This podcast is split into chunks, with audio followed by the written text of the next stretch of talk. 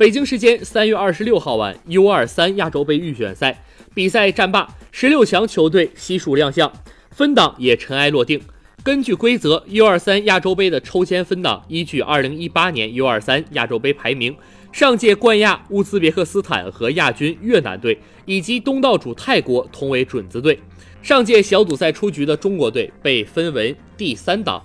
种子队分别是东道主泰国、乌兹别克斯坦、越南、卡塔尔；第二档韩国、伊拉克、日本、朝鲜。第三档中国、澳大利亚、约旦、沙特；第四档叙利亚、伊朗、阿联酋和巴林。